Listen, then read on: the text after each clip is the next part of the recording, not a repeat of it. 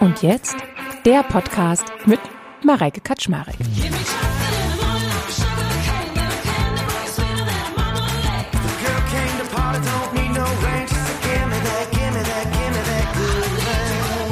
Was bist du dir eigentlich selbst wert? Für wie wertvoll hältst du dich?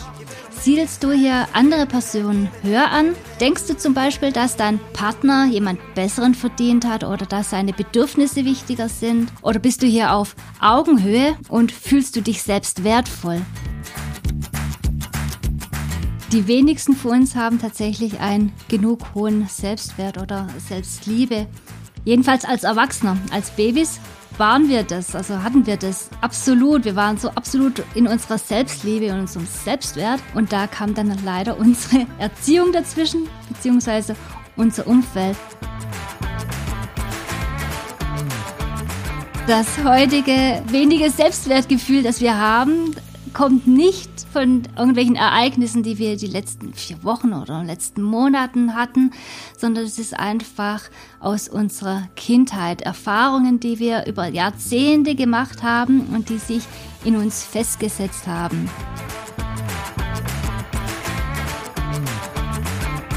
Und jetzt der Podcast mit Mareike Kaczmarek. Und heute begrüße ich die liebe Katja Kemmler bei mir im Studio beziehungsweise Einige kennen das ja schon in einer Remote-Aufnahme. Denn Katja, du sitzt wo? Ich sitze in der Nähe von Stuttgart. Hallo zusammen. Ich freue mich sehr, dass du da bist. Und ich würde gleich mal sagen, wir starten direkt, dass du mal kurz erzählst, wer du bist.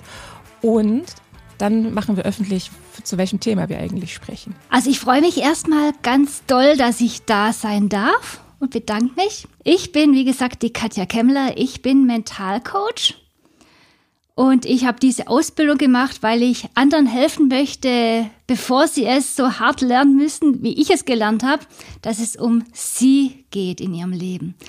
Dass sie nicht erst sterben müssen, bevor sie begreifen, bevor sie ihr Leben leben. Du hattest ja eine ziemlich krasse Erfahrung gehabt.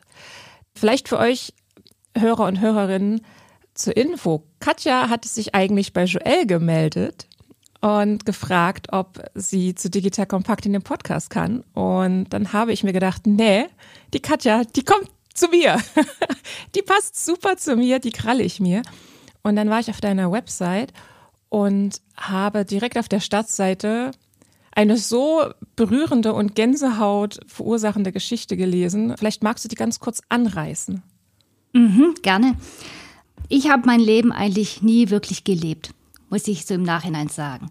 Ich war immer für andere da und so weiter. Und irgendwann mal kam es an einem Sonntag, dass es angefangen hat mit Bauchschmerzen, dass ich mich übergeben musste. Und ich, oh ja, Magen-Darm-Grippe. Es hat sich immer weiter gesteigert bis zu dem Moment, dass ich mittwochs Kreislaufprobleme hatte, nichts mehr bei mir behalten habe und so weiter und so fort. Meine Mutter hat mich dann auch gedrängt, ins Krankenhaus zu gehen. Ich wollte erst nicht, weil ja, wird schon nicht so schlimm sein, äh, geht schon wieder vorbei und so weiter, was man halt so sich so sagt. Und ich hätte diese Nacht nicht überlebt. Ich wäre genau, ja, Donnerstagmorgen um 13.12.2018 gestorben. Und ich lag dann im Krankenhaus in einem weißen, sterilen Zimmer und habe dann überlegt, was hatte ich eigentlich von meinem Leben? Ich konnte es nicht sagen. Ich hatte nichts von meinem Leben. Ich habe immer wie gesagt, mich selbst zurückgenommen. Ich habe immer alles für andere gemacht. Die anderen waren immer wichtiger. Meine Bedürfnisse waren nicht wichtig. Ich habe mir so viel selber verzwungen, sag ich jetzt mal. Also ich bin nicht allein in Urlaub gegangen. Das kannst du nicht machen, das kannst du nicht machen. Ich habe im Prinzip nicht gelebt. Hast du dich viel um deine Familie gekümmert und Arbeitskollegen oder was meinst du damit, ja. dass du für andere da warst?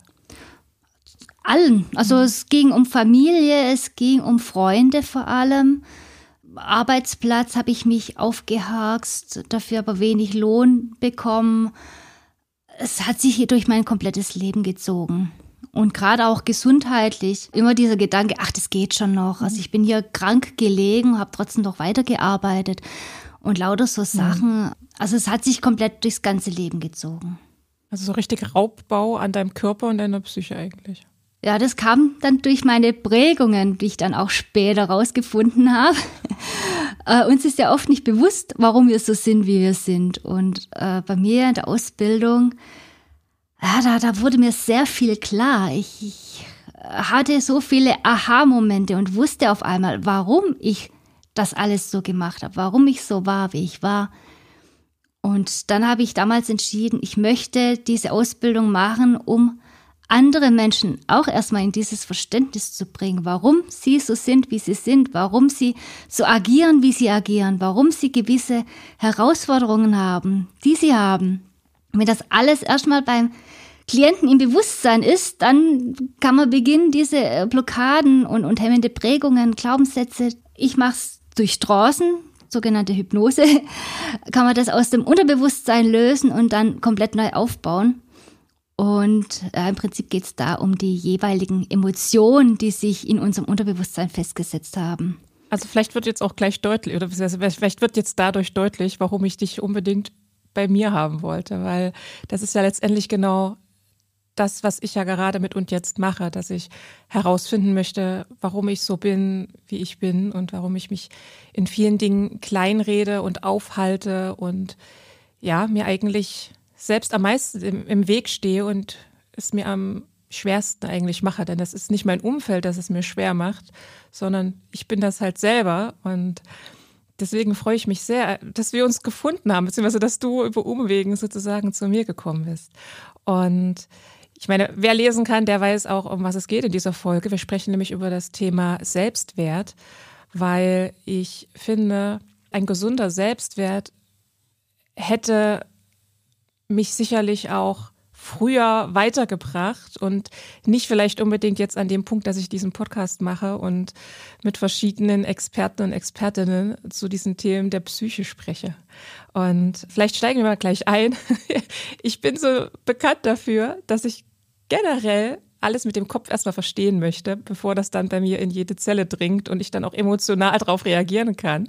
Und es ist aber tatsächlich auch der erste Schritt und der Schritt ist sowas von super wichtig, dass man sich es erstmal bewusst klar macht. Ja. Absolut, das, absolut. Genau. Also so, so ticke tatsächlich ich. Und deswegen, ganz klassisch, steigen wir ein mit, gibt es eine Definition von Selbstwert? Jawohl. Denn Selbstwert erkennst du an deiner Wertschätzung für dich selbst. Also wir dürfen uns hier fragen, was bist du dir eigentlich selbst wert? Für wie wertvoll hältst du dich? Siedelst du hier andere Personen höher an? Denkst du zum Beispiel, dass dein Partner jemand Besseren verdient hat oder dass seine Bedürfnisse wichtiger sind? Oder bist du hier auf Augenhöhe und fühlst du dich selbst wertvoll? genau dieser Selbstwert betrifft tatsächlich, wie ich es vorher auch schon erwähnt habe, all unsere Lebensbereiche. Und hier ist es egal, ob es sich um Partnerschaften, um Freundschaften handelt oder um den Job oder indem wir vielleicht lieber den anderen die Karriere überlassen und uns zurückstellen oder uns einfach unter Wert verkaufen beim Gehalt. Das betrifft wirklich all unsere Lebensbereiche. In Partnerschaften oder Freundschaften passen wir dann uns sehr an oder ziehen dominantere Menschen in unser Leben, die uns sagen, wie wir uns zu verhalten haben. Wir landen hier in toxischen Beziehungen. Also da gibt es so viele Ausprägungen. Es muss nicht bei jedem immer alles zutreffen, aber es ist Wahnsinn. Und ich sehe tatsächlich die Selbstliebe als einen Teil des Selbstwerts. Und hier darf man sich fragen, wie liebevoll gehst du mit dir selbst um? Was lässt du dir alles gefallen? Setzt du Grenzen und ziehst Konsequenzen, wenn sie überschritten werden? Achtest du auf deine Werte und Bedürfnisse? Also wie sehr liebst du dich selbst? Ich hatte mal so drüber nachgedacht, wie ich Selbstwert für mich definiere und tatsächlich komme ich auf unterschiedliche Bereiche. Also bei mir ist das Selbstwert zum einen so ein bisschen leistungsorientiert. Ne? Also bin ich besonders gut, keine Ahnung, im Joggen oder auch im Beruf. Ja, habe ich das neueste Projekt bekommen oder hat den Zuspruch jemand anderes bekommen? tatsächlich im sozialen Bereich. Ja, also habe ich gute Freunde an meiner Seite, habe ich eine Partnerschaft. Ja, wie stehe ich zu meiner Familie? Also wie ist da die Verbindung? Und dann aber auch noch so dieses ganze körperliche. Also mein Selbstwert, mhm. ne? also wie fühle ich mich körperlich? Bin ich zufrieden mit meinem Aussehen? Bin ich zufrieden mit meinem Fitnesszustand? bin ich zufrieden, wie die Falten in meinem Gesicht zunehmen oder eben wegbleiben und so weiter. Also das kam für mich so dabei raus, dass es da so drei Komponenten eigentlich gibt, den der Selbstwert ausmacht. Die den Selbstwert ausmachen. Entschuldigung, es ist 9.18 Uhr am Morgen. Und ja, du musst erst noch aufwachen. Genau. Und ich glaube, dass die Gewichtung bei jedem auch ganz anders ist. Bei den einen ist es total wichtig, eine Beziehung zu haben, einen Partner an der Seite und denen ist vielleicht dann dieses ganze Leistungsorientierte gar nicht wichtig. Also ob die dann jetzt den nächsten Karriereschritt gehen und vielleicht ein eigenes Projekt übernehmen im Unternehmen. Oder manchen ist es total wichtig, wie sie optisch aussehen, dass sie um Gottes Willen nicht die Kleidergröße 38 überschreiten oder keine Falten im Gesicht haben oder wie auch immer. Und ich weiß gar nicht, wo ich mich einsortieren würde. Tatsächlich eher bei der Leistung. Also so würde ich mich mhm. definieren. Vielleicht könnt ihr ja alle mal darüber nachdenken, wo ihr euch am ehesten seht, was bei euch besonders wichtig ist. Katja, was wäre das bei dir? Bei mir ging es immer darum, geliebt zu sein, nicht anzuecken, anerkannt zu sein. Also das sozial-emotionale dann eher. Genau, genau. Das war mir immer sehr wichtig, aber welche Ausprägung das beim jeweiligen hat, das hat natürlich oder tatsächlich mit der Prägung zu tun. Was haben wir erlebt und wo denken wir, ein Manko zu haben? Hm. Bevor wir weiter reingehen in das Thema Selbstwert, wir verbinden ja relativ schnell das Thema Selbstwert mit Begriffen wie Selbstvertrauen und Selbstbewusstsein. Und sicherlich auch Selbstsicherheit. Ist das alles das Gleiche? Wobei, eine Frage kann ich mir selbst beantworten. Ich finde, dass zum Beispiel Selbstwert und Selbstbewusstsein zwei unterschiedliche Dinge sind. Aber wie siehst du das? Wie würdest du diese Punkte alle abgrenzen voneinander? Es ist tatsächlich so, dass im ja, normalen gesellschaftlichen Umgang das alles in einen Topf geworfen wird. Aber jetzt zum Beispiel der Begriff Selbstbewusstsein ist tatsächlich was ganz anderes, wie du es gerade gesagt hast. Äh, zum Beispiel zeigt es das Selbstbewusstsein den Grad davon, wie sehr du dir selbst gegenüber eigentlich bewusst bist. Selbstbewusst. Genau. Kennst du deine Stärken und Schwächen und weißt du, deine Stärken auch richtig einzusetzen? Stehst du zu dir und bist du stolz auf dich? Oder ziehst du dich lieber zurück, um nicht anzuecken? Wie sehr kannst du dich und dein Verhalten selbst reflektieren? Und gerade wir Frauen reflektieren uns total gerne und schreiben uns oft das sogenannte mehr Schuld zu, als es wirklich ist. Und jetzt gibt es ja auch noch den Begriff der Selbstsicherheit. Mhm. Die Selbstsicherheit ist eigentlich so die Summe aus dem Selbstbewusstsein und dem Selbstvertrauen. Das heißt, bei der Selbstsicherheit geht es nicht allein darum, wie du dich selbst wahrnimmst, sondern wie sicher bist du dir gegenüber eigentlich anderen. Stehst du zu deiner Meinung und verteidigst sie vielleicht sogar? Oder bleibst du dir selbst treu? Oder versuchst du ständig anderen nachzueifern? Und ich würde hier tatsächlich auch mit reinsetzen, seiner inneren Stimme, seiner Intuition zu vertrauen und das umzusetzen, was sie einem sagt, ihr zu vertrauen. Für mich hat auch das mit Selbstsicherheit zu tun und vor allem mit Selbstvertrauen. Also im Prinzip ist es eine Mischung aus Selbstbewusstsein und Selbstvertrauen. Ist dann Selbstwert, gibt es denn einen Oberbegriff für diese ganzen Punkte? Das ist eine gute Frage. Was mir so bewusst geworden ist, dass ich Selbstbewusstsein haben kann und dabei feststelle, dass ich nichts wert bin. Das ist ja dann das, was ich selber reflektiert mhm. und merkt, hoppla, da fehlt was. Und dann kann man wieder bewusst an seinem Selbstwert arbeiten. Im Prinzip, der Oberbegriff ist vielleicht das Ich. Mhm. Oder das Selbst. Das Selbst, ja. Wann kann ich denn davon sprechen, dass ich ein gesundes Selbstwertgefühl habe? Wenn man zu sich steht, wenn man merkt, ja, da versuche ich gerade, mich anzupassen und das dann selbst wieder umkehrt, dass man seine Bedürfnisse tatsächlich wahrnimmt und auch durchführt, dass man ja sich selbst liebt, dass man sich auch mal äh, zurücklegen kann, dass man auch mal loslassen kann. Das sind alles so wichtige Punkte, die Selbstwert reflektieren. Also wahrscheinlich Selbstakzeptanz dann, dass ich mich akzeptiere mit meinen ja. Macken, mit meinen Stärken, mit meinen Schwächen, vielleicht mit meinen Fehlern, die ich habe. Also wahrscheinlich ist das ein großer Teil davon, dass ich mich einfach bewertungsfrei akzeptiere. Genau, genau. Und nicht mehr ständig aufs Außen schielt und mhm. sich anpasst, sondern dass man wirklich auf sich auch schaut, dass es einem selbst gut geht. Ich habe auch darüber nachgedacht, wie ich Selbstwert auch noch definieren würde, beziehungsweise wann ich meinen Selbstwert empfinde. Das ist ja zum einen, wenn ich über meine eigenen Fähigkeiten nachdenke, also was kann ich, was habe ich geleistet bisher und gleichzeitig, und davon sind viele, und ich nehme mich da absolut nicht aus, davon abhängig, beziehungsweise ich mache mich davon abhängig oder wir machen uns davon abhängig von der Bewertung von anderen, von der Rückmeldung von anderen. Und das ist, glaube ich, diese große Schwierigkeit darin, dass wir uns wahnsinnig davon abhängig machen, ob es eine Rückmeldung gibt und wie die Rückmeldung ist und ob die dann in unser Verständnis reinpasst, was wir von uns selbst auch haben. Genau, richtig, ja. Ist so. Wie ist das? Wann sprechen wir von einem ungesunden Selbstwertgefühl? Wenn wir über andere hinweggehen, wenn wir andere dominieren wollen, wenn wir andere nicht mehr achten. Wir sind alle gleich viel wert. Keiner hat mehr Wert oder weniger Wert, sondern sobald wir über Bedürfnisse der anderen hinweggehen, sobald wir uns wirklich zuallererst stellen, ohne Rücksicht auf Verluste, dann wird es gefährlich. Sich an erste Stelle stellen ist wichtig, aber nicht auf Kosten von anderen. Also da, wo die, wie war das? Da, wo die Grenzen meines Gegenübers sind, enden meine? Oder wie war dieser Spruch?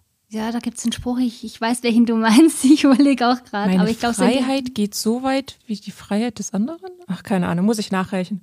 Weiß ich gar nicht mehr, wie das ist. Wenn ich in meinen Freundeskreis schaue, Bekanntenkreis, in die sozialen Medien und auch wenn ich mir Podcasts anhöre und so weiter, LinkedIn-Posts, wie auch immer, ist das ja ein Dauerbrenner-Thema Selbstwert und dass viele damit ein Problem haben. Gab es das früher auch schon?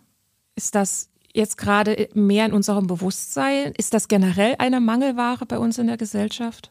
Ja, ist es leider. Die wenigsten von uns haben tatsächlich einen genug hohen Selbstwert oder Selbstliebe.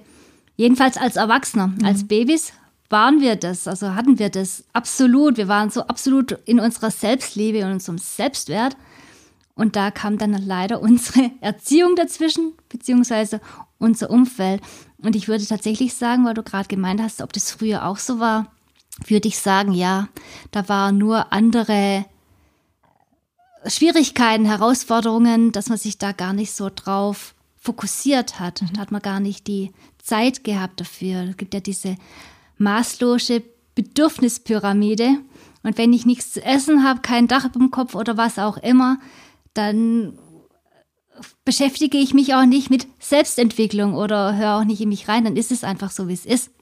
Das finde ich gerade übrigens total toll und ich bin gerade echt so ein bisschen sprachlos, dass, dass in den ganzen 17 Folgen zuvor noch gar nicht aufgekommen ist, weil mich das Thema immer beschäftigt. Gab es das damals auch schon? War das in unserer Eltern-, Großeltern-Generation und davor auch schon so ein Thema? Jetzt nicht nur Selbstwert, sondern vielleicht auch Gefühle, Work-Life-Balance, Zweifel, wie auch immer. Ich habe das noch nie so gesehen, dass das ja wirklich, wenn wir das auf diese Bedürfnispyramide herunterbrechen, ja, selbstverständlich ist, dass das nicht funktionieren kann. Also das ist das damals, da waren ja ganz andere Dinge einfach im Fokus. Aber ich habe das noch genau. nie mit dieser Bedürfnispyramide verglichen. Das finde ich großartig. Siehst du mal. Nicht schlecht, ja, gefällt ja, es, es, es war auch eine ganz andere Zeit. Frauen konnten damals keine Ausbildung machen. Die waren darauf angewiesen, dass sie eine Ehe haben, dass sie einen Mann haben, der sie versorgt die konnten gar nicht, sich gar nicht leisten, aus einer Ehe rauszugehen, auch wenn der Mann ihnen nicht gut getan hat. Das, das sind wir jetzt in einer ganz anderen Position einfach von der Entwicklung her. Mhm. lass uns mal drauf gucken, wie entsteht denn Selbstwertgefühl? Lass uns mal wirklich bei der, bei der Basis anfangen. Das heutige wenige Selbstwertgefühl, das wir haben, kommt nicht von irgendwelchen Ereignissen, die wir die letzten vier Wochen oder letzten Monaten hatten, sondern es ist einfach aus unserer Kindheit Erfahrungen, die wir über Jahrzehnte gemacht haben und die sich in uns festgesetzt haben. Und hier kommen tatsächlich verschiedene Dinge zusammen. Zum einen unsere Prägungen, das auch ganz gern das innere Kind seit neuestem genannt wird. Oder was heißt seit neuestem? Schon seit einer Weile. Gute Werbestrategie. Ist aber nichts anderes als unsere Prägungen und unsere Glaubenssätze. Dazu kommt allerdings noch, äh, ich sag so, ein Gefühlsakku, der als Kind aufgefüllt werden muss. Das sollte aufgefüllt sein mit Wertschätzung, Anerkennung, Sicherheit und Geborgenheit, Zuneigung, Vertrauen, bedingungslose Liebe.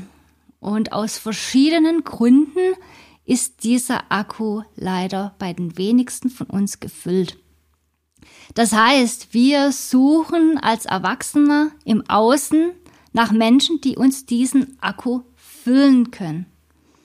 Es gibt aber dieses blöde Gesetz der Anziehung, das uns dann eben auch Menschen ins Leben bringt, die eben ebenfalls keinen vollen Akku haben.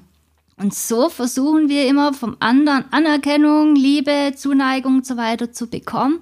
Aber der andere versucht es ja auch. Und wie gibt's denn diesen schönen Spruch, äh, man kann einem armen Bettler in die Tasche greifen und da findet man halt nichts. Mhm.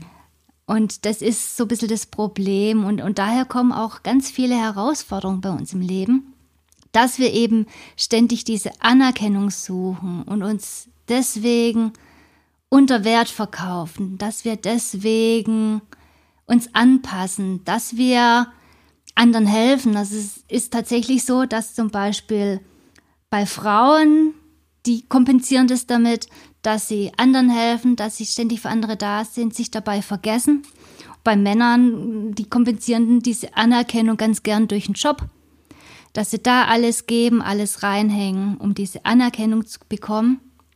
Und ja, und landen dann auch ganz gern einfach im Burnout. Das ist so ein bisschen der Grund, warum man im Burnout landet, weil man sich selber verliert. Hm. In welcher Dimension können wir davon sprechen, dass irgendwas gefehlt hat in der Kindheit? Ich meine, oder dass irgendwas dafür gesorgt hat, dass das Selbstwertgefühl ja nicht richtig zu 100 Prozent entwickelt ist reicht da die Ermahnung am Armbrutstisch gerade zu sitzen oder muss es dauerhaft beispielsweise das Fehlen von Bestätigung sein und Lob? Also in welcher Dimension sprechen wir davon? Wenn ich jetzt an meine Kinder denke, ja klar gibt es da auch mal Kritik und wir sagen dann, mach das mal bitte so und oder mach das mal anders oder wie auch immer ab. Aber von welchen Dimensionen sprechen wir denn da? Das ist tatsächlich bei jedem anders. Also es geht tatsächlich immer um Emotionen. Weil nicht Situationen oder sonst irgendwas setzt sich in unserem Unterbewusstsein fest, sondern die Emotionen. Und wenn wir irgendwas erleben, wobei wir eine starke Emotion haben, meistens ist es ein kompletter Emotionscocktail, dann setzt sich diese Emotion in unserem Unterbewusstsein fest. Und so entstehen dann die Prägungen und entstehen dazugehörende Glaubenssätze. Jetzt bei dem Akku ist es so, dass zum Beispiel da reicht es manchmal tatsächlich schon, ja, wir müssen als Eltern arbeiten gehen, dass wir die Kinder versorgen können. Wir haben unsere Aufgaben und dass wir da dann emotional vielleicht nicht immer ganz so verfügbar sind, wie das Kind es jetzt gerade braucht. Und das kann tatsächlich auch schon reichen, dass das Kind da ja, dass der Akku einfach nicht gefüllt ist. Könnte man das denn dann kompensieren durch andere Dinge? Also, was ich ja in sozialen Medien beobachte, ist, dass Kinder wirklich maßlos überschüttet werden mit Kleidung, mit Spielzeug und Wochenendausflügen ohne Ende. Und in den Stories äh, wird dann erzählt, wie viel die Eltern arbeiten unter der Woche und sie wollen das den Kindern sozusagen dann ermöglichen. Also sozusagen dieses Überangebot dann an Konsum und an Aktivitäten, aber die Zeit innerhalb der Woche fehlt für das Kind. Kann sowas aber funktionieren, dass ich das Kind dann einfach mit allem, was sich über fünf Tage aufgestaut hat, am Wochenende dann übergieße regelrecht? Ich kann mir vorstellen, dass das nicht ausreicht tatsächlich, weil das ist dann ja schon wieder so ein Überfluss auf einmal da. Die ganze Woche lebt man quasi im Mangel, mhm. Was Gefühle angeht und auf einmal wird man so überhäuft. Es kommt ja immer drauf an, was das Kind in dem Moment braucht. Ein Beispiel. Der Papa kommt nach einem schweren Arbeitstag nach Hause. Das Kind tobt und freut sich und schreit und ja, yeah, Papa ist da. Und was macht man, wenn man gestresst ist? Geh bitte auf dein Zimmer, sei ruhig, wir sind angestrengt, wir sind müde, was auch immer. Das Kind versteht nicht, dass das nicht bös gemeint ist, sondern dass einfach Papa müde und gestresst ist. Das Kind versteht nicht, warum es aufs Zimmer muss. Das Kind denkt, es hat was falsch gemacht. Und was macht es aus als Konsequenz daraus? Es nimmt sich zurück, es traut sich nicht mehr, sich zu freuen, es wird still, es tobt nicht mehr. Als Kind beziehen wir alles immer komplett auf uns. Wir haben da diese rationale Denke nicht, die wir als Erwachsene haben. Als Erwachsene im Nachhinein verstehen wir das vollkommen. Ach, deswegen hat mich Mama, hat mich Papa aufs Zimmer geschickt. Aber als Kind beziehen wir alles auf uns selbst. Und die Wunde hast du dann als Erwachsene noch, obwohl du vom Verstand her weißt, dass das nichts mit dir genau. zu tun hat, aber die Wunde hast du dann noch. Weil eben diese Emotionen, die das verursacht haben, bei uns im Unterbewusstsein festhängt. Und diese Emotion kann man tatsächlich aber auch löschen über Trance, Hypnose und so weiter. Wann versteht das Kind, dass es nicht mit ihm zu tun hat, wenn der Papa dann ungehalten reagiert und sagt, geh bitte auf dein Zimmer? Also wann ist diese, diese emotionale und auch die Reife vom Verstand soweit? Also verstehen, denke ich, kann man es tatsächlich mit so sieben, acht Jahren. Mhm. Aber ob es dann wirklich ankommt, das ist ja dann nochmal was anderes, so diese Gefühlsebene und das Verstehen. Man sagt ja, bis zum sechsten Lebensjahr ist das alles abgeschlossen mit Prägungen und so weiter. Aber ja, also so richtig nachvollziehen, denke ich, kann man es, wenn man wirklich erwachsen ist und dann sich bewusst damit beschäftigt. Ich weiß ja, dass ganz, ganz viele Hörer und Hörerinnen Kinder haben, die auch unter sechs Jahren sind. Können wir denen ein bisschen Mut machen und vielleicht einen Tipp geben, wie sie jetzt noch in diesem jungen Alter der Kinder ja im Prinzip den Selbstwert des Kindes hochhalten können, beziehungsweise den Akku aufladen können? Mhm. Ganz einfach, indem wir den Kindern gut zusprechen, dass wir sie motivieren, dass wir eben diese Anerkennung, Wertschätzung, Sicherheit und Geborgenheit Zuneigung und diese bedingungslose Liebe geben, dass wir denen zeigen, hey, wir vertrauen euch, ihr könnt euch vertrauen, ihr könnt eurer inneren Stimme vertrauen, dass wir sie ernst nehmen. Zum Beispiel, wenn ein Kind Angst hat, dass ein Monster unterm Bett ist, dann nicht zu sagen, ach Quatsch, da ist nix, sondern dass man das Kind ernst nimmt, vielleicht an der Hand nimmt und sagt, hey, komm, lass uns mal zusammen dein Zimmer durchgucken schauen wir mal alles ganz genau an, dass man den Kindern zuhört und was ganz wichtig ist, dass Kinder auch ihre Emotionen leben dürfen. Das heißt, wenn ein Kind traurig oder wütend ist, das auch mal zuzulassen. Meistens unterbrechen wir das als Erwachsener, weil wir es selber nicht aushalten, wenn ein Kind wütend oder traurig ist. Aber genau diese Emotionen gehören ebenso dazu wie das Glücklichsein. Und wenn wir Emotionen, die Anführungszeichen schlecht sind, unterdrücken, dann steht tatsächlich als Erwachsener dieses Gefühl der inneren Leere. Wenn wir da was unterdrücken, dann ja, gibt es irgendwann mal auch diese positiven Empfindungen nicht mehr. Und so entsteht eine gewisse ja, innere Leere, die viele von uns einfach spüren. Die fleißigen Hörer von und jetzt, die kennen diesen Punkt, also die wissen genau, was du meinst. Ich habe nämlich dazu mal in der Folge zum Thema verdrängte Gefühle gesprochen.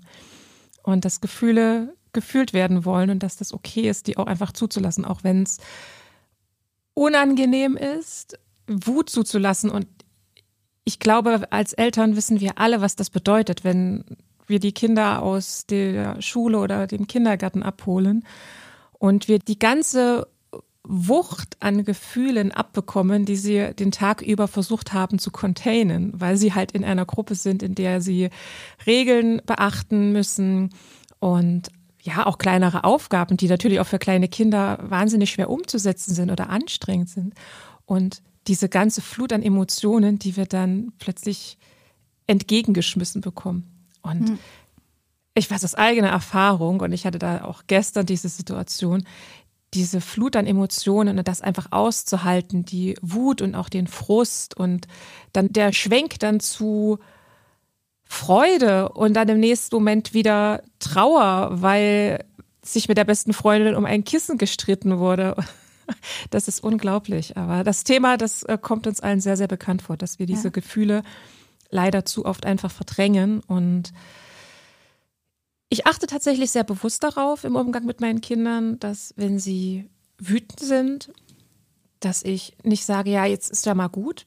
Wenn ich merke, dass mein Nervenkostüm gerade sehr dünn ist, dann habe ich zum Glück immer einen Puffer in Form meines Mannes neben mir, wo ich dann auch mal sagen kann, du, ich kann gerade nicht.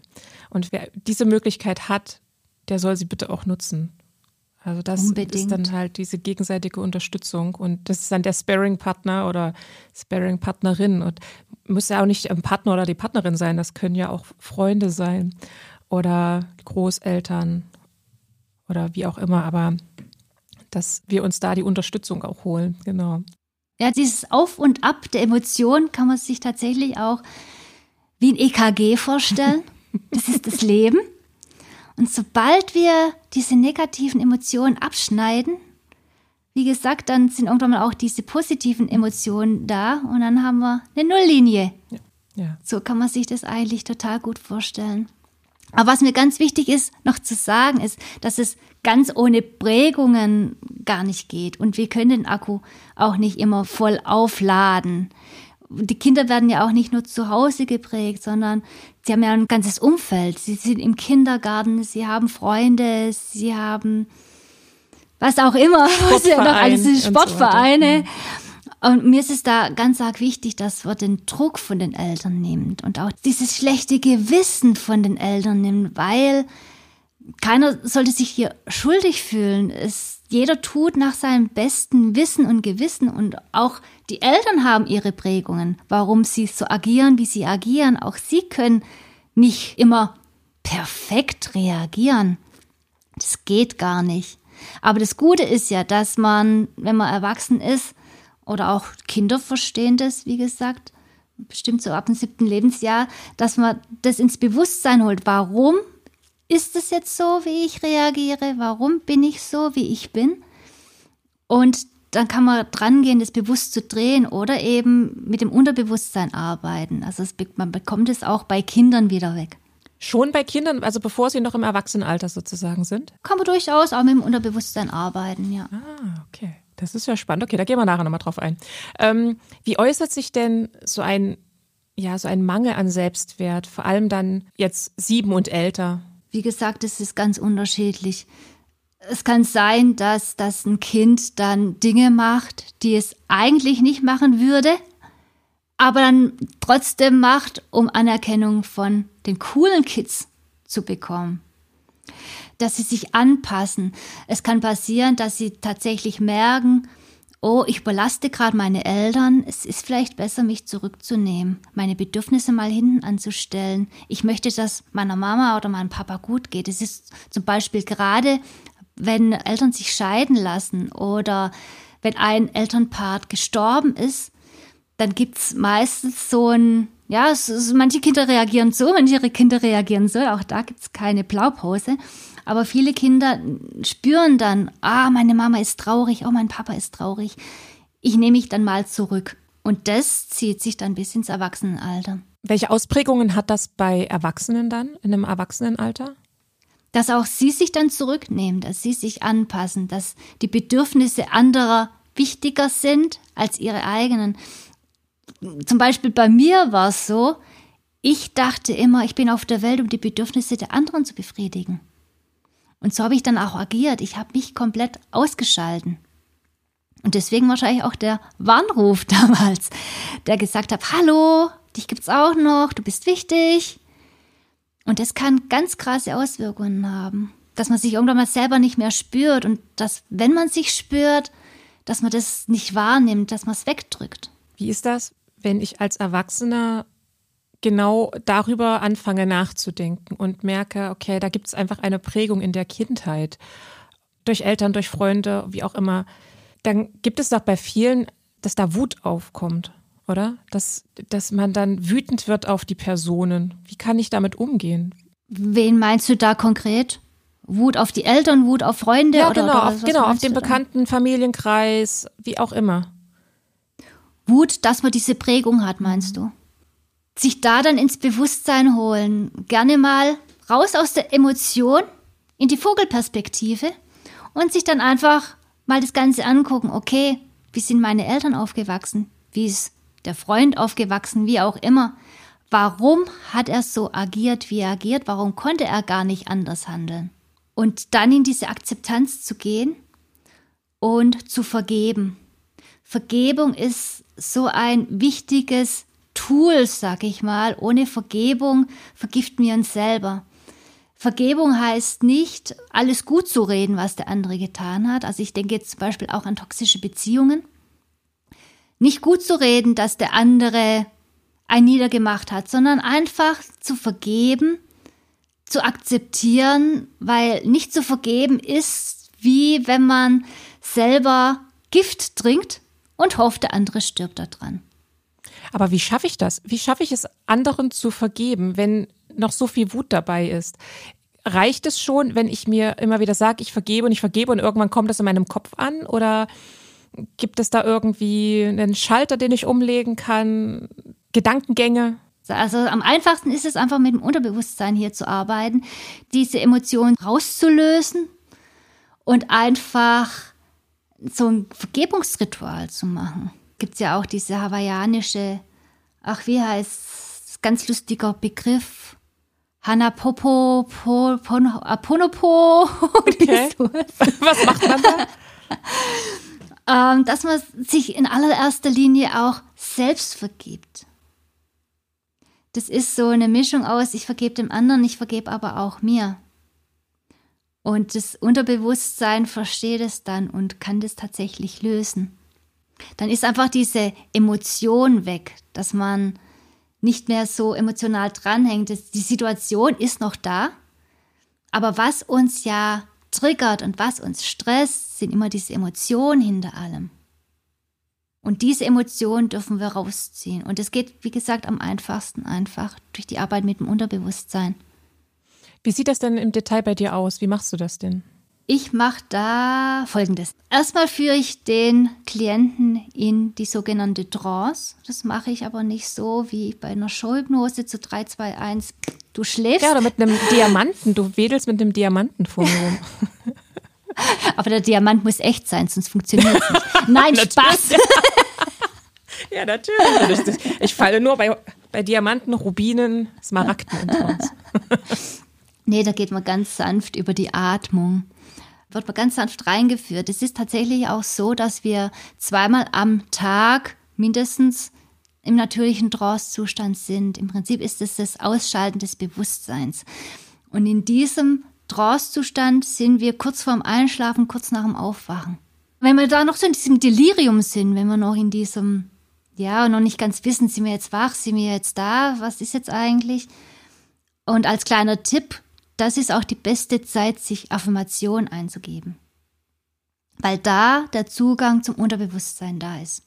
Aber wenn ich in so einem Zwischending bin, habe hab ich doch aber gar keine, da bin ich mir doch gerade gar nicht selbst bewusst. Das ist es ja, das Bewusstsein ist ausgeschalten. Und sobald das Bewusstsein ausgeschalten ist, hat man Zugriff zum Unterbewusstsein. Und ich als Mentalcoach fange dann an, Traumbilder zu gestalten dass ich den Klienten in eine schöne Landschaft oder was auch immer führe und da gewisse, ich sag's mal, Trigger setze, gewisse Punkte setze, dass das Unterbewusstsein versteht, was es machen soll.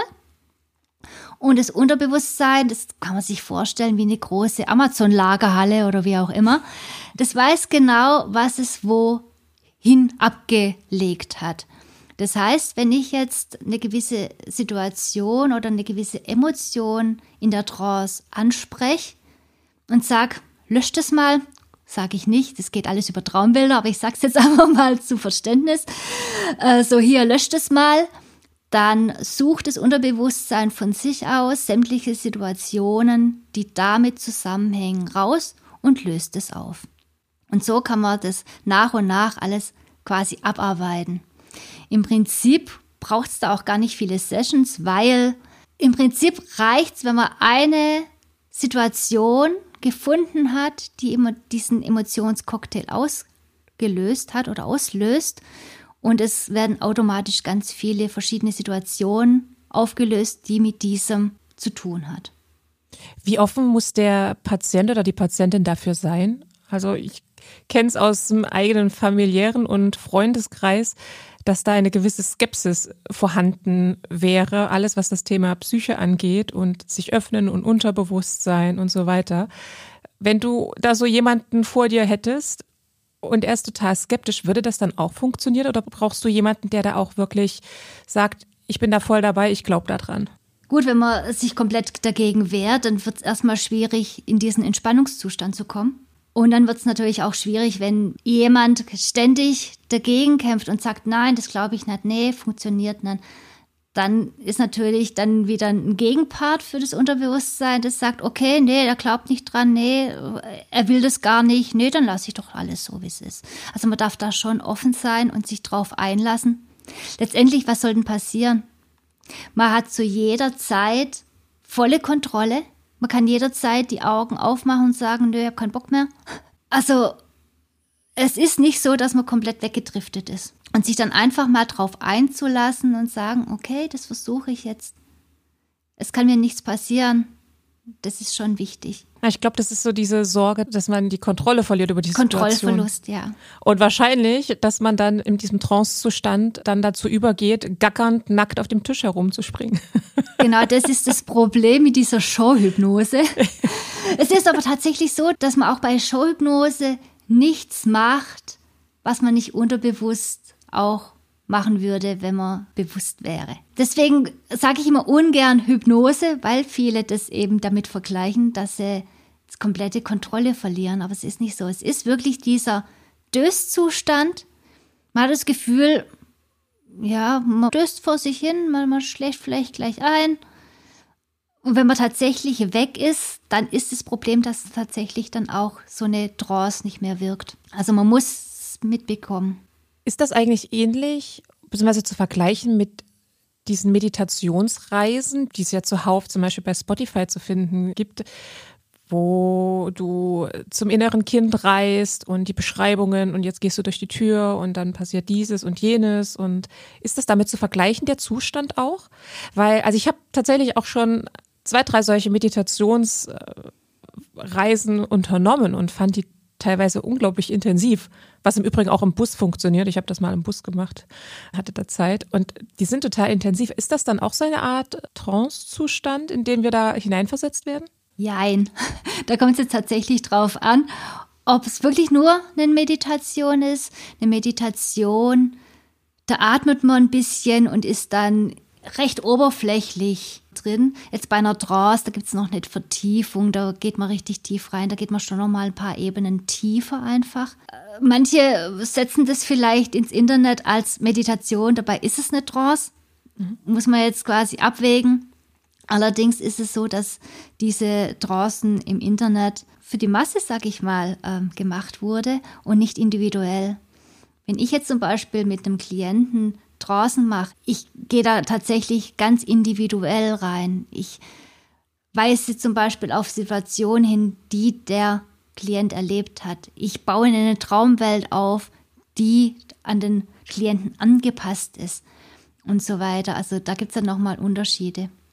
Also es kann vergleichbar sein, wenn es in die Tiefe geht, wenn es nicht nur eine Meditation ist, wo man schon mal fünfmal atmet und sagt, ja, jetzt bist du in der Meditation, genau. Oder ob es dann wirklich in die Tiefe geht. Aber individuell kann ja sowas nie sein. Mhm.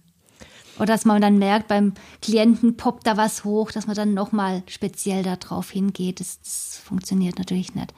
Und natürlich ist da auch die Gefahr, dass eben was hochpoppt und keiner da ist, der das auffängt. Das stelle ich mir so ein bisschen äh, tricky vor. Das ist ein bisschen gefährlich. Wie machst du das eigentlich? Hast du da eine Praxis, in der du Leute empfängst oder kannst du das auch remote machen? Wie funktioniert das bei dir? Ich habe eine Praxis, wo ich Leute empfange. Also am besten ist es natürlich face-to-face. -face.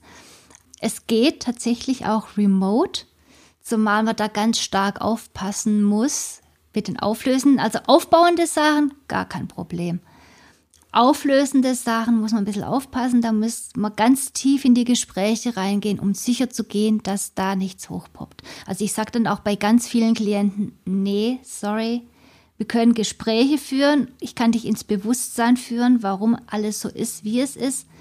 Aber für eine Trance muss zu mir kommen, mir die Gefahr zu hoch, dass da was hochpoppt. Dann braucht er bloß Internet ausfallen und der andere ist in irgendeinem Flash, keine Ahnung, drin. Und dann wird es gefährlich.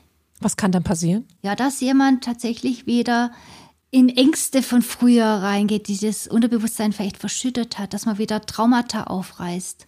Und das kann natürlich dann richtig gefährlich werden, wenn man da ein Trauma aufreißt, der in seinem Flash drin ist oder wie man es auch immer nennen mag. Und man hat keinen Zugriff mehr. Man kann nicht rausholen, man kann gar nichts machen.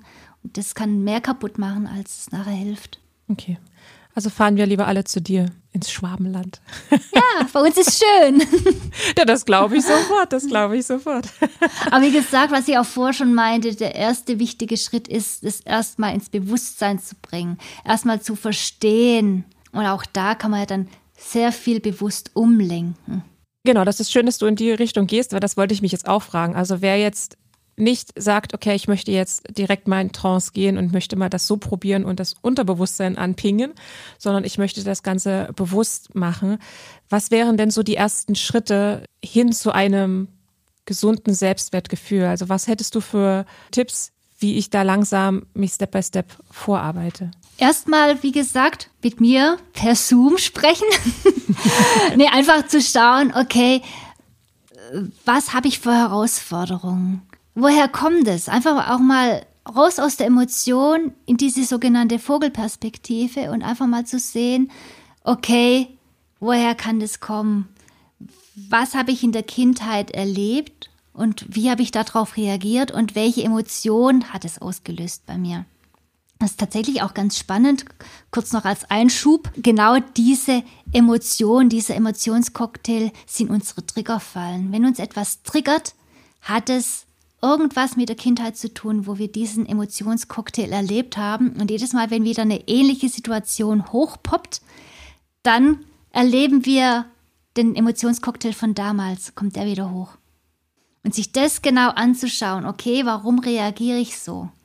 Was triggert mich? Und das wirklich ins Bewusstsein zu holen. Und sobald man merkt, ah, ich rutsche wieder in diese, in diese Richtung, dass man dann bewusst gegensteuert. Das interessiert mich gerade mal mit diesem Wort Triggern. Heutzutage wird das ja relativ inflationär benutzt. Ne? Alles wird irgendwie bezeichnet mit, oh, das triggert mich total. Was bedeutet das explizit? Ist das dann, dass ich mich dann total schlecht fühle oder ist es einfach zum Beispiel eine Situation, wo jemand in seiner Story über irgendwas spricht und ich mich darüber total aufrege? Ist das dann oder ich fühle mich total abgestoßen davon oder gehe in die Vermeidung und äh, gucke mir von der Person nichts mehr an? Sind das Trigger? Ist das sozusagen etwas, wo ich genau hingucken könnte, weil es scheinbar bei mir irgendwas auslöst? Genau. Oder Situationen, wo du komplett in die Luft gehst, wo du komplett ausflippst, rumschreist, was auch immer. Dann kannst du da auch hingucken und überlegen, okay, warum habe ich jetzt so reagiert? Warum hat es jetzt so viel in mir ausgelöst? Manche Situationen triggern den einen, den anderen lässt es kalt. Und es kommt eben daher, dass wir eben gewisse Prägungen in uns haben, diese Emotionen in uns haben. Es gibt ja auch diesen schönen Spruch, wir sehen die Welt nicht, wie sie ist, sondern wir sehen die Welt, wie wir sind. Und es kommt genau daher. Ja, das sind wir, weil wir zu oft im Außen sind. Ja, also und dabei schaffen wir ja uns die Realität selber. Wir glauben genau. ja immer, dass alles so ist und dabei ist es das vielleicht gar nicht, sondern das ist das, was wir in unseren Köpfen kreieren letztendlich. Wir sehen die Welt, wie wir geprägt sind, was für Glaubenssätze wir haben. Wenn wir glauben zum Beispiel, oder wir haben als Kind schlechte Erfahrungen gemacht mit einem Mann mit Vollbart, dann denken wir, okay, Männer mit Vollbart sind ganz schlimm. Und dann werden wir diese Männer im Erwachsenenleben mit ganz anderen Augen sehen, als jemand, der diese Prägung oder diesen Glaubenssatz nicht hat. Genauso zum Thema Geld. Wenn ich als Kind schon gelernt habe, Geld ist schlecht, Geld ist notwendiges Übel, dann werde ich als Erwachsener nie reich sein. Weil Geld ist schlecht, Geld ist ein notwendiges Übel. Mhm. Und es zieht sich überall hin. Das heißt also, in dieser Vogelperspektive sozusagen erstmal den Abstand einnehmen und von oben drauf gucken, als, also versuchen, die Emotionen rauszunehmen und zu gucken, okay, was ist genau. denn der Ist-Zustand? Also, was war ganz nüchtern betrachtet in der Kindheit? Was war da bei mir los? Und ist es auch so, dass ich überlege, welche Glaubenssätze mich aktuell bewegen? Also zum Beispiel, ich bin nicht gut genug, die anderen sind besser, das werde ich nie schaffen, ich habe es nicht ich, ich kann verdient. mit Geld nicht umgehen. Genau. Ich habe es nicht verdient. Genau. Ich keine Ahnung. Ich bin, was gibt's denn? Ich werde nicht erfolgreich sein. Die anderen sind besser. Also im Prinzip auch diese. Ich muss immer perfekt sein, dass ich geliebt bin. Das ist ganz wichtig, sich das tatsächlich zu notieren. Mhm. Da kann man sich ein Blatt Papier nehmen, in der Mitte einen Strich runterziehen. Auf die linke Seite setzt man seine Glaubenssätze, auf die rechte Seite nimmt man die genaue Umkehrung von dem Ganzen und macht sogenannte Affirmationen. Aus ich bin nicht liebenswert wird ich bin liebenswert. Aus ich habe es nicht verdient wird ich habe es verdient. Aus ich bin nicht wertvoll wird ich bin wertvoll und so weiter und so fort. Dann kann man mit diesen Affirmationen weiterarbeiten, indem man bewusst zum Beispiel eine Affirmation 100 Mal runterschreibt. Auch beim hundertmal runterschreiben, kommt man in so einen gewissen Trance-Zustand. Mhm. Weil dann irgendwann mal das Bewusstsein abschaltet. Und sobald das Bewusstsein abschaltet, hat man Zugriff auf das Unterbewusstsein. Und so in diesem Trance-Zustand festigt sich das quasi dann im Unterbewusstsein. Oder man kann sich sein Handykalender einschalten und zu jeder Tageszeit oder immer zur gleichen Tageszeit poppt eine gewisse Affirmation auf, dass man das sich immer wieder ins Bewusstsein holt. Oder, was ich vorher schon erwähnt habe, in diesem natürlichen Trauerzustand, kurz vorm Einschlafen, kurz nach dem Aufwachen, dass man da diese Affirmation sich einsagt. Da geht es aber darum, nicht nur zu sagen, ich bin ein ganz besonderer Mensch, ich bin ein ganz besonderer Mensch, ich bin ein ganz besonderer Mensch, sondern das Unterbewusstsein braucht die Emotion dafür. Wie gesagt, das Unterbewusstsein speichert die Emotion ab, nicht die Situation. Und somit müssen wir auch drauf gucken, dass wir, wenn wir Affirmation eingeben, dass wir diese Emotion mit dazugeben. Das heißt, am Beispiel, ich bin ein besonderer Mensch, wäre dann wie? Sich reinzufühlen und ja, ich bin ein ganz besonderer Mensch. Ja, und dieses auch zu fühlen, zu spüren, das ist so super wichtig. Dass man die Emotionen neu verknüpft. Ich überlege gerade, was passiert aber, wenn ich in der Wahrnehmung dann von anderen das Gefühl vermittelt bekomme, dass ich eben nichts Besonderes bin. Dass es andere gibt, die sind outstanding. Das ist dann wieder so dieses Gesetz der Anziehung. Denn ist das nicht dann letztendlich wie eine Art Ohrfeige, dass ich feststelle, ja, nee, du bist nichts Besonderes? Dass das dann ins Gegenteil umschlägt? Nee, das ist ja dann im Prinzip der Glaubenssatz, ich bin nichts Besonderes, spiegelt der andere uns ja dann nur. Das ist so dieses Gesetz der Anziehung. Das, was wir über uns denken, zieht unser Unterbewusstsein in unser Leben. So wie wir geprägt sind, zieht unser Unterbewusstsein ins Leben. Das Unterbewusstsein ist recht neutral, was das angeht. Das unterscheidet nicht zwischen gut und schlecht, sondern okay, das, was die Person glaubt, das möchte sie im Leben haben. Okay, dann hole ich ihr solche Situationen, hole ich ihr solche Menschen ins Leben, die genau das widerspiegeln. Wenn wir diese Prägung nicht hätten, wenn wir diese Glaubenssätze nicht hätten, dann wären solche Menschen, die uns reflektieren, du bist nichts Besonderes, hätten wir gar nicht in unserem Leben.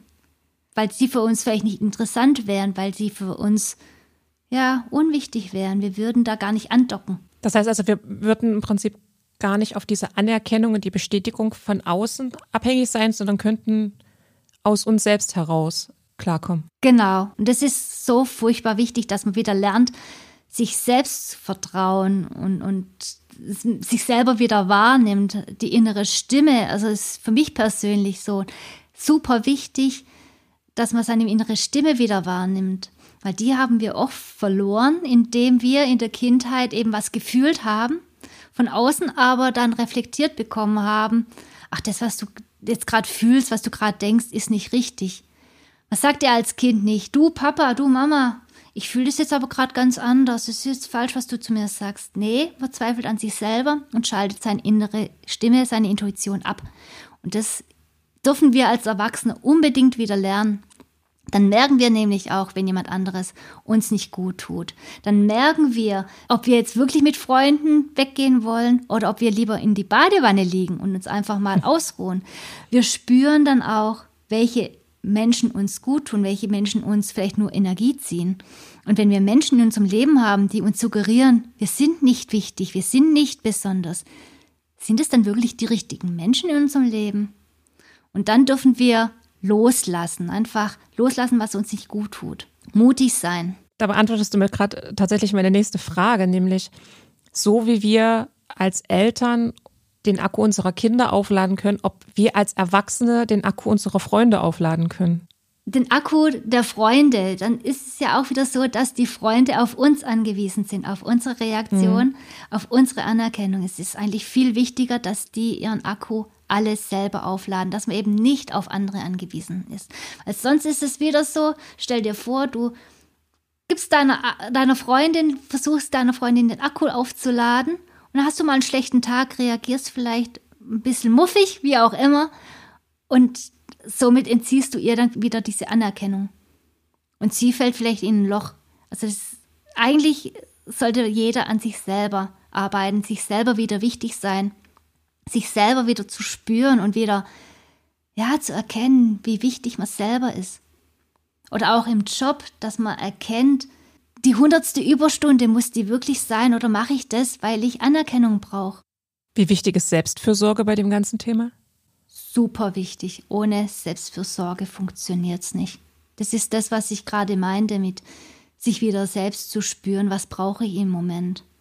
Und auch zu erkennen, wenn ich Überstunden mache, sage ich jetzt mal, mache ich das jetzt, weil ich das gerne mache oder mache ich das, um die Anerkennung vom Chef zu bekommen? Mhm. Und da auf sich zu achten. Es ist auch total wichtig in, da gibt es eine schöne Metapher, wenn wir zum Beispiel unsere Energie als eine Flasche Wasser sehen. Wenn die Flasche Wasser nur halb voll ist und dann geben wir noch was ab, dann ist da keine Energie mehr drin. Wenn wir jetzt aber eine Flasche Wasser haben, die voll ist, vielleicht sogar überläuft, dann können wir abgeben. Da haben wir trotzdem noch genug Wasser und noch genug Energie für uns. Und so ist es tatsächlich auch mit den Kindern. Wir können den Kindern erst mehr Liebe, Anerkennung, Wertschätzung und so weiter geben, wenn es uns selbst gut geht. Das ist der Grund, warum ich immer sage, wir sind der wichtigste Mensch in meinem Leben. Und sagen ganz viele, nee, meine Kinder sind die wichtigsten. Ja, aber wenn du nicht mehr kannst, dann hilft es deinen Kindern auch nicht. Es ist wie im Flugzeug mit diesen Atemmasken. Im Notfall soll man sich diese Atemmaske ja selber erstmal aufsetzen, bevor man anderen hilft. Sehr gutes Bild und das ist ein Shoutout an alle Mütter, vor allem an die Mütter, weil das ist, leider neigen wir dazu, als erstes die Kinder und Partner und Haushalt und Arbeit und Freunde und Familie und dann uns. Ja. Zu pflegen. Das ist das, was ich vorher meinte. Die äh, Frauen ziehen ihre Anerkennung tatsächlich aus solchen Dingen aus Hilfe und harksen sich auf, sage ich jetzt mal, geraten da. Harksen sich auf? ja, das ist ein lustiges Wort, ne? Ich mache immer so Selbstkreation. Hark? Wie wird das dann geschrieben, Har deine Selbstkreation? Mit X? Harksen? Ich hätte jetzt mit X geschrieben. Harksen. Harksen. Ach, das merke ich mir, das ist gut. Das ist süß, ne? ja. Genau, also sie haksen sich sozusagen auf. Also sie ja. geben alles an alle anderen und wenn dann noch zwei Prozent übrig sind. Sie Genau. Anstatt sich regelmäßig mal eine Stunde für sich zu nehmen, wirklich vielleicht ein Buch zu nehmen oder eine Meditation aus YouTube zu machen. Irgendwas, was einem gut tut. Oder in die Badewanne zu liegen.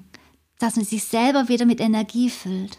Und es müssen ja nicht mal große Dinge sein. Das reicht ja allein ja. schon, bevor die Kinder abgeholt werden, beispielsweise, nach Hause zu gehen und die Tasche abzustellen, mal kurz hinzusetzen oder einfach nur mal kurz die Hände waschen, bisschen Wasser ins Gesicht, Haare kämmen und dann weiter. Also mir reicht teilweise auch so ein ganz kurzer Moment. Eine meiner langjährigen Freundinnen und beste Freundin, sie geht zum Beispiel nach Hause mit ihren Kindern und als erstes sagt sie, so Leute, ich setze mich jetzt in, ich habe jetzt meine zehn Minuten Kaffeezeit und möchte nicht gestört werden. Und danach ja. ist sie dann wieder, ja, aufgeladen und kann in den Nachmittag Schrägstrich Abend gehen. Also es braucht genau. nicht mal unbedingt zwei Stunden jeden Tag, sondern jeden Tag ein bisschen. Bei mir sind es auch jeden Tag 15 Minuten, die ich mir nehme, manchmal 30 Minuten. Und das wissen die Kinder, dass sie dann, sie dürfen dann gerne ins Wohnzimmer kommen, aber ich bin beschäftigt auf meiner Sportmatte. Das ist auch wichtig, was, was leben wir unseren Kindern vor? Wenn wir unseren Kindern vorleben, ich muss da wuseln, ich muss da wuseln bis zur Erschöpfung, das geben wir ja weiter. Wenn wir jetzt aber unseren Kindern zeigen, du schau, das ist jetzt meine Me-Time, ich brauche Zeit für mich, dann lernt das Kind, aha, auch ich darf mir Zeit für mich nehmen, das ist wichtig.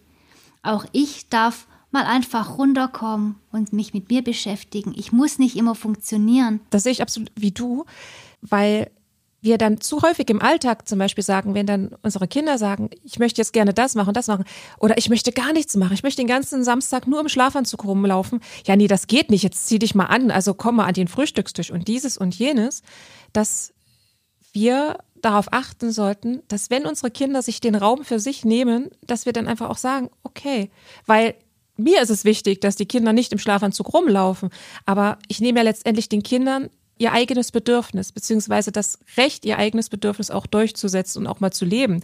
Genau das Gleiche zum Beispiel auch, und vielleicht mache ich mich jetzt bei dem einen oder anderen unbeliebt, aber wenn wir aus der Kita und der Schule nach Hause kommen, dann haben wir es auch, dass meine Kinder sagen, oh, können wir ein paar Chips knabbern und dürfen wir was gucken? Und ja, Medien verteufeln, das ist ganz easy. Das können wir alle mit den Fingern auf alle anderen zeigen. Nur, ich weiß genau, manchmal habe ich das auch. Da möchte ich abends einfach nur auf der Couch sitzen, neben meinem Mann. Wir wollen nicht reden, sondern wir wollen nur irgendwas Blödes gucken, um das Hirn abzustellen. Und so sehe ich das bei den Kindern ähnlich. Und dann können sie das machen. Ja, das mag sein, dass das pädagogisch nicht wertvoll ist. Es tut ihnen in dem Moment aber gut. Und warum soll ich ihnen das wegnehmen? Und sie fühlen ja in dem Moment, was sie brauchen. Und das ernst zu Ganz nehmen. Genau. Da darf man auch irgendwie schauen, dass man eben Grenzen einhält dass man sich selber, wenn man sagt, hey, hier ist meine Grenze, ich brauche jetzt gerade ein bisschen Rückzugsort, darf man das dann auch den Kindern zugestehen. Weil so lernen sie dann tatsächlich auch wieder ihre Bedürfnisse zu spüren und zu merken, ah, das wird mir jetzt aber gut tun. Dass man da dann auch das wichtig nimmt und ernst nimmt und auch drauf eingeht. Was würde denn passieren, wenn ich mir meinen Raum nehme und das ganz deutlich äußere, wie wichtig mir das ist und gleichzeitig bei meinen Kindern drüber fahre? Was würde denn bei meinen Kindern dann innerlich passieren, beziehungsweise dann im Erwachsenenalter vielleicht daraus hervortreten? Man kann es natürlich jetzt nicht mit Bestimmtheit sagen, aber ich könnte nein, nein, mir nein, nein, aber ja, aber ich könnte mir vorstellen, dass dann so ein, wie sagt man, dass man so ein Inkongruenz in sich hat, dass man denkt, okay, ich selber habe nicht das Recht, für mich da zu sein. Ich habe nicht das Recht, meine Bedürfnisse wahrzunehmen, aber andere haben das Recht und stellen sich da dann wieder drunter. Fatal. Hm. Und landen dann wieder in toxischen Beziehungen. Das ist ja das, warum wir in toxischen Beziehungen landen. Wir denken, wir, wir wären weniger wert und der andere ist wichtiger, die Bedürfnisse der anderen sind wichtiger. Und prompt haben wir jemanden in unserem Leben, der genau das für sich ausnutzt. Was ist zum Abschluss dein perfekter Tipp für den Einstieg? Sich immer wieder selbst zu reflektieren, sich immer wieder wie gesagt, wie ins Bewusstsein zu holen, okay, warum reagiere ich gerade so, wie ich reagiere? Woher kommt es? Und sich das ganz klar zu machen und bewusst gegenzusteuern. Dass man sich wieder auf sich besinnt, dass man auf seine Bedürfnisse hört, dass man auf seine Intuition unbedingt hört. Unsere Intuition nimmt 95 Prozent von allem wahr, unser Verstand nur 5 Prozent. Wenn wir etwas mit dem Verstand nicht erklären können, es hat seine Richtigkeit, warum unsere Intuition uns warnt. Da ist irgendwas. Unsere Intuition nimmt Mimik, Gestik, alles wahr. Unser Verstand, wie gesagt, nur 5%. Das ist furchtbar wichtig. Und dass man wieder lernt, ab und zu mal eine Selbstversorge zu machen, dass man sich vielleicht auch mal hinsetzt, einfach nur einen Tee trinkt, dass man sich hinsetzt, was ich auch eine ganz tolle Übung finde, einfach hinsetzen, mal die Augen zu schließen und einfach nur zu atmen. Sich einfach nur auf die Atmung zu konzentrieren. Es klingt simpel, aber man merkt, wie man richtig schön runterkommt, wie sich ja der Puls beruhigt, wie man wieder sich selber wahrnimmt. Da reichen schon zwei, drei Minuten, einfach die Augen zu schließen, einfach nur, okay, der Atem fließt in die Nase, steigt hinter den Augen auf und fließt dann in den Körper, verteilt sich da in alle Zellen. Dass man sich das einfach mal ganz bewusst so vorstellt und es wahrnimmt. Das ist also für mich ein super Tipp. Ganz lieben Dank, ja. Und ich glaube, jeder sollte da für sich so seinen Weg finden. Bei mir ist es vor allem der, der Sport. Wer mich kennt, weiß, ich komme ganz schwer klar mit Meditation und Yoga. tue ich mich unglaublich schwer, die Gedanken abzustellen und diese Ruhe zuzulassen. Im Sport habe ich keine andere Möglichkeit, weil dann einfach alles so unglaublich anstrengend ist. Ähm, und mein Hirn dadurch gar keine anderen Gedanken zulassen kann und ich einfach nur im Jetzt bin und von acht jeweils immer auf eins rückwärts zähle und hoffe, dass die Übung gleich vorbei ist. auch da kommst du in so einen Trance-Zustand. Auch da ist dein Bewusstsein ausgeschaltet. Absolut, absolut. Katja, ich danke dir ganz herzlich für dieses wirklich spannende Thema und ich glaube, es hätten noch so viele Fragen geben können. Und ja, lieben Dank, dass du da warst. Vielen Dank, dass ich eingeladen wurde. Ich wünsche dir alles Liebe. Danke dir auch. Bis dann. Das war Und Jetzt, der Podcast mit Mareike Kaczmarek. Schön, dass du dabei warst. Wenn du auch die nächsten Folgen nicht verpassen möchtest, dann abonniere meinen Podcast Und Jetzt und aktiviere die Glocke. So bleibst du definitiv auf dem Laufenden. Besuch mich gerne auf meiner Website www.undjetzt.de. Dort kannst du dich auch in meine Newsletter eintragen und erhältst regelmäßig spannende News und Behind-the-Scene-Einblicke zum Podcast. Wenn du Fragen oder Anmerkungen zu und jetzt hast, dann kannst du mir auch gerne eine E-Mail schreiben an hallo@undjetzt.de. Und jetzt bis bald, deine Mareike.